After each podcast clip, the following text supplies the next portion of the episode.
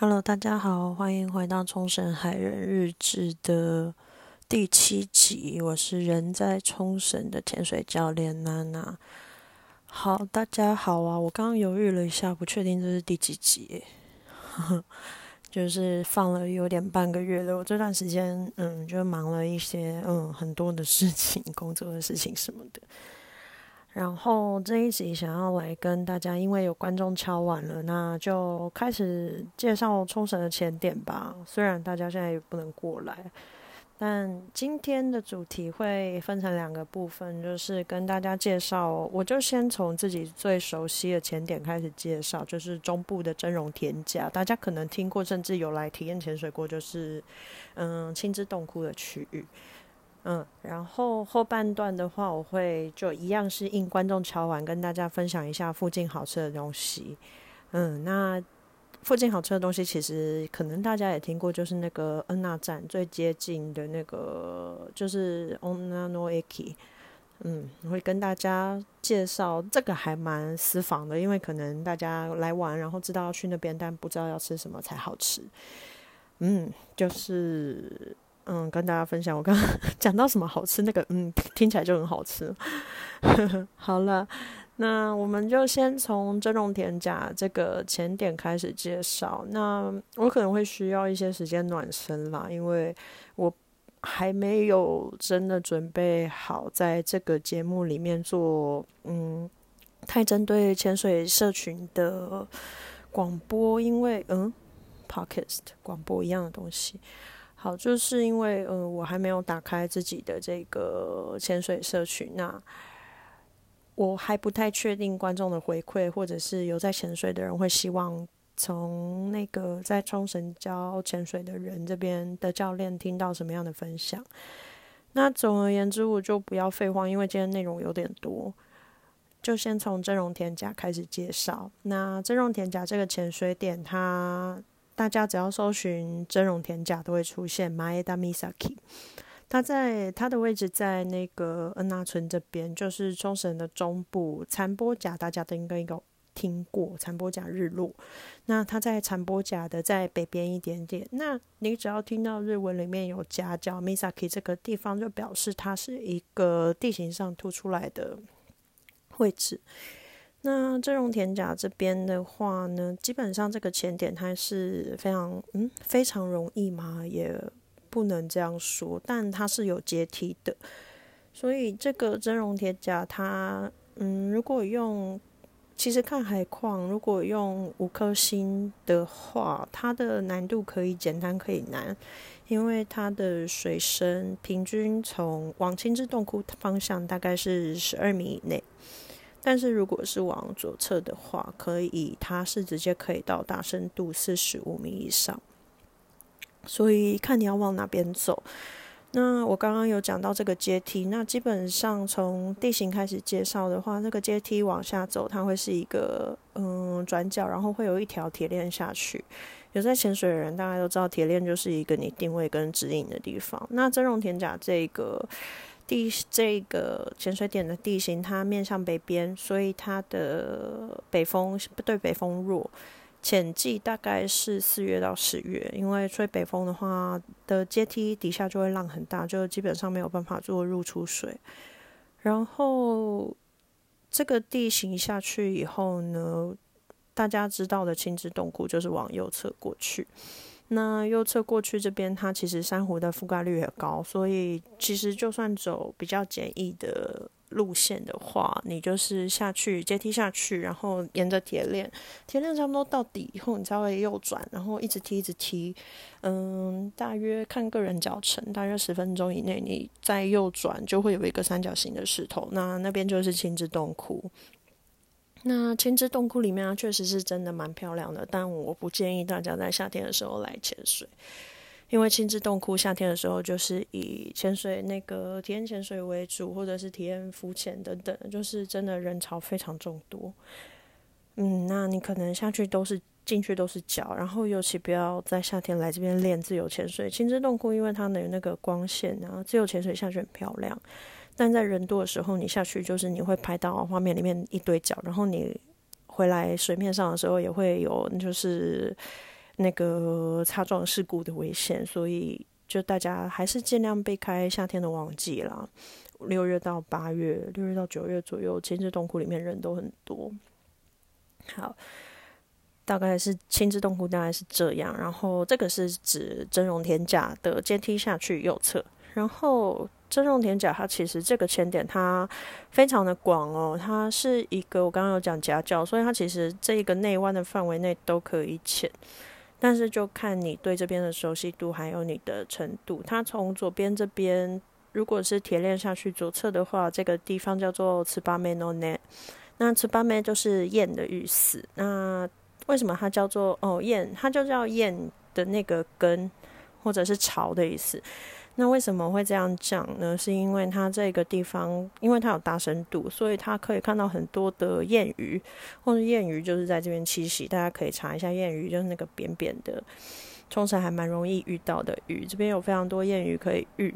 然后左侧的话，我个人比较喜欢去玩左侧，因为它左侧是整片的珊瑚山，就是整片的珊瑚峭壁。然后，嗯，深度底下是沙岸，又你左转以后，右手边就会是沙岸，然后有那个花园鳗可以看。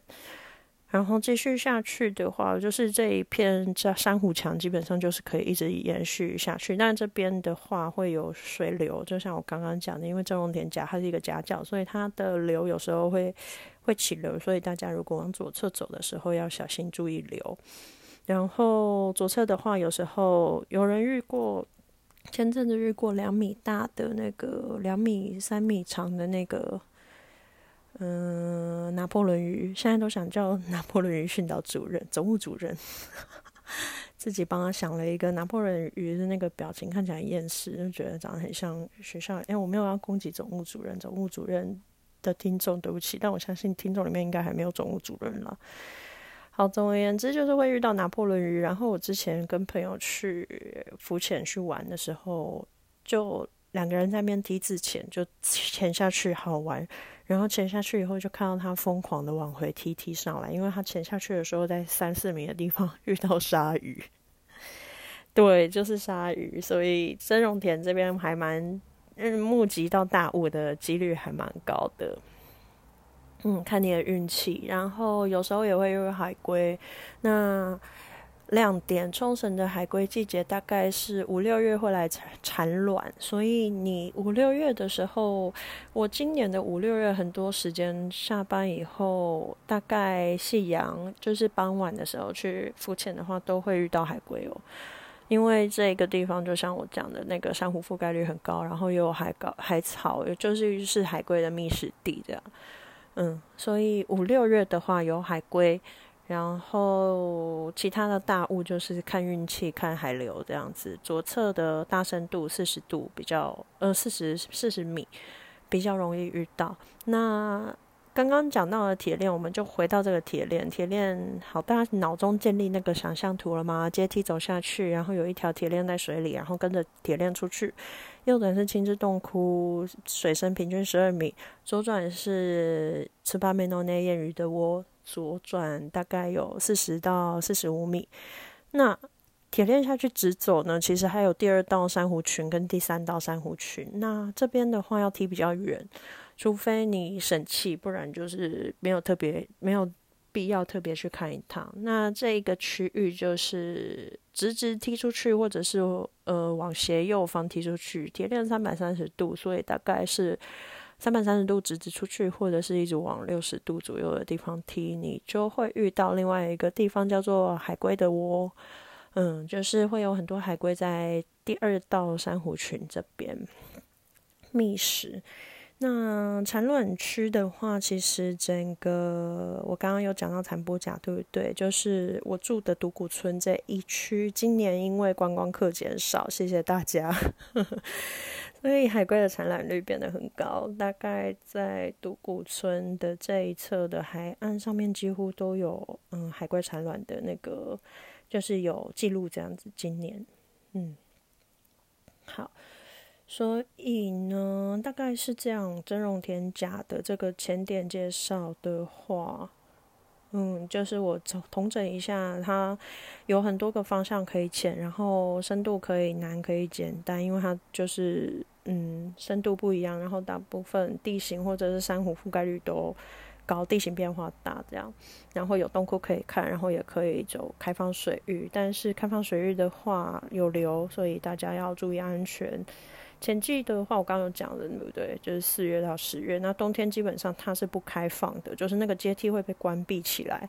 那关于这个阶梯的话，如果你是就是 fun diving，或者是你是 free diver 的话，你需要去看真容田甲官方网站。你看，你查马埃达 Misaki，马埃达 M A E D A，嗯，那这个地方你查了以后，它每天都会在官方网站上公布今天的阶梯有没有开。那像我刚刚讲的，马埃达它其实很快就有大深度，所以是一个练习自由潜水非常棒的地方。那个住在冲绳的日本的那个世界纪录保持人，基本上他们都是在马埃达马埃达练的。所以如果你是 free diver，你来马埃达也许可以打开你的社群。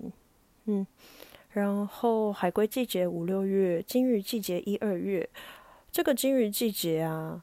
嗯，真的就是会在马埃达或者是残波甲看到座头鲸哦。嗯，我前几天下水有听到座头鲸的声音，座头鲸在唱歌。然后就是你呼吸跟呼吸之间的那个空白，会听到座头鲸的声音。嗯，我也是第一次听到，因为其实去年就有人说有座头鲸的声音，但我去年基本上下水都是在带客人，好像就还没有空。没有空去注意到这个猪头尖的声音，所以今年听到的时候我还蛮高兴的。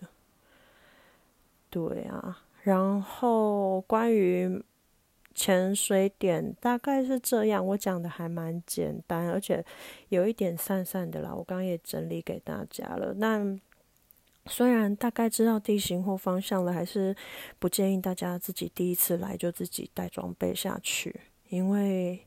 马来达这个地方，它还是有一些性情，海况还是有一些性情，所以，嗯，你如果下次等到再度开放，你想要来冲绳潜水的时候，如果还在这边，可以找我去带你的导潜，因为马来达这边我很熟。然后，嗯，装备的话，什么也都不用带啦，这边的空气站跟那个装备租借是都有这些服务的，所以可以帮你处理这些事情，嗯。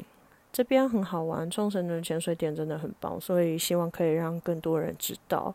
如果有在听这个节目的朋友，你觉得嗯有整理到你需要的资讯，或者听起来真的很不错的话，也可以帮我传给你有在潜水的朋友，然后你们就相约再来冲绳潜水来玩吧，或者是可以找我咨询，如果要来冲绳潜水要往哪边走或怎么玩。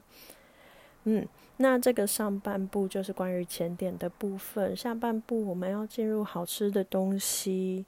好吃的东西，我就先从那个潜完水会想要吃热热的吧，就先从冲绳 soba 开始介绍吧。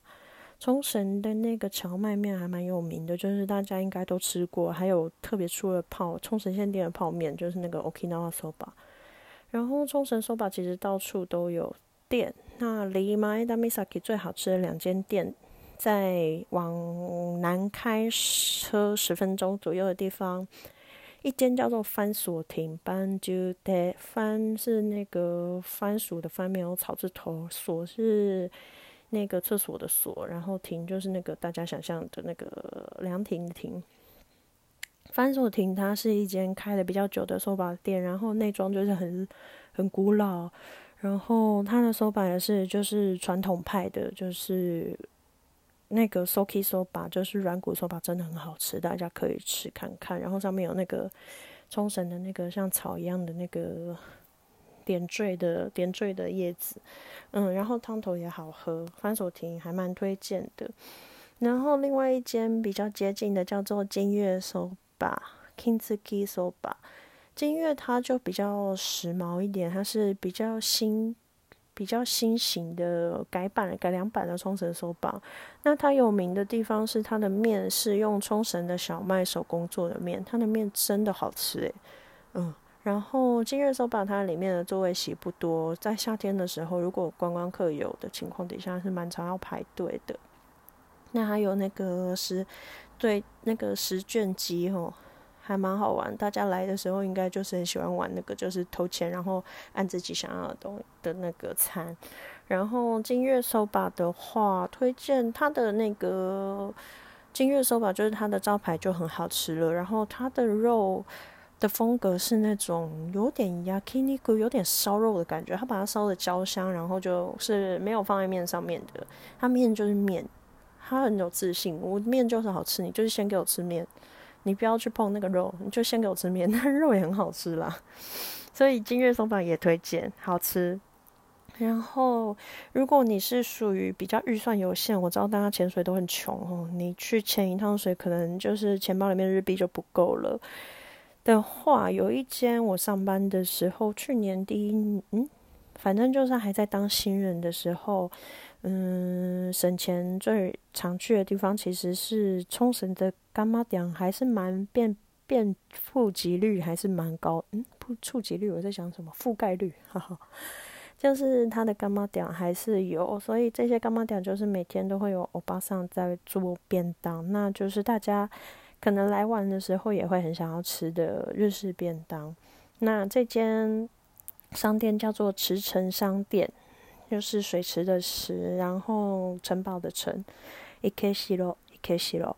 好，然后池城商店，它大概中午的时候都会有日币三百元的便当，或者是一百块的那个阿给莫诺炸的东西，炸物，炸豆腐啊，炸鱼啊，然后它的便当也好吃，嗯，就是很典型的日式便当，然后是当天现做。如果你想要融入当地的那个。嗯，就是你想要去逛当地的干妈店的话，会推荐你池城商店、伊克西罗 store。嗯，那边的欧巴桑都对我们很好。嗯，好，那再来最后关于吃的，我就进入恩纳站 Onano Eki。Onano Eki 啊，它其实一楼就有很多东西可以选了啦，大家都会自己去找想要吃的东西。但我真的觉得那间海鲜店还好。又很贵，大家可以再考虑看看。我这样子会不会攻击到人家？但我是跟你们说老实话，我自己个人最偏好的恩纳站哦，恩纳站里面也有便当。我刚刚讲的那种日式便当也是有在卖。如果你预算上面比较拮据的话，也可以去商店里面买便当。那如果你想要吃一下外面，就是它一楼有很多的店家，然后外面的。餐厅的话，其实选项嗯，好像特也不会特别注意到很多，就一间海鲜的餐厅，然后另外一间有一间在做那个把咖喱饭装在杯子里面呢的那个，我忘记商店的名字了，但那个咖喱饭是好吃的，还蛮令人意外。如果你们来的时候还有看到，可以给他一个尝试，give it a try。嗯，咖喱饭是好吃的。然后那个三十本铺那个炸炸团子啊，大家应该来冲绳的时候有看到那个炸面团。那个三十本铺啊，米之呀，它其实是要吃它刚炸好的那个。诶，你看到在排队的时候，有时候你排到其实已经来不及了，它就是一个炸甜甜圈的味道而已。你们要买的是那个它当日限定的那个，就是不是沙当 ducky。是另外一个，嗯，看起来比较像鸡蛋糕的东西，大家可以注意一下。就是看起来像鸡蛋糕的那个东西才是好吃的。沙当达吉就是基本上和哪边都一样，然后就是很油。呵，好，那。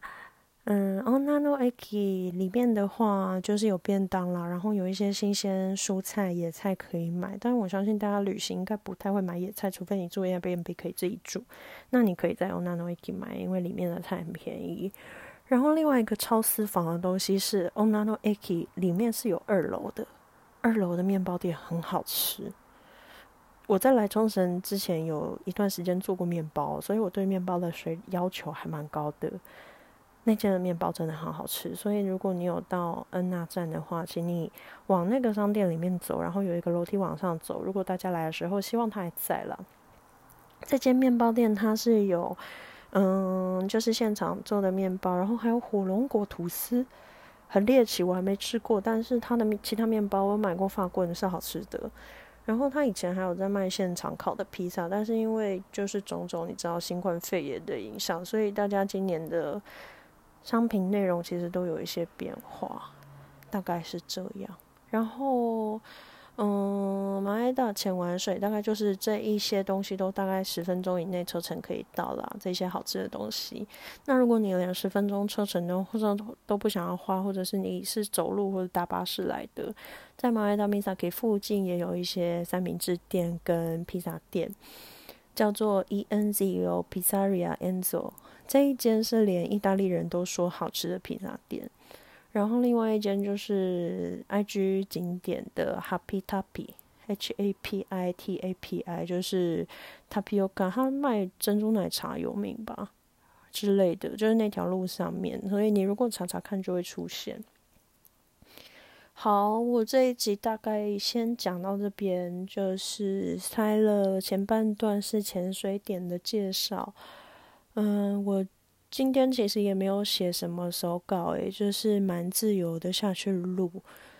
嗯，我们就慢慢一起在发展吧。如果大家想要知道更深，我会去配合我的听众。但我现在目前大家对我不离不弃的听众们，应该都还是属于朋友或朋友的朋友居多。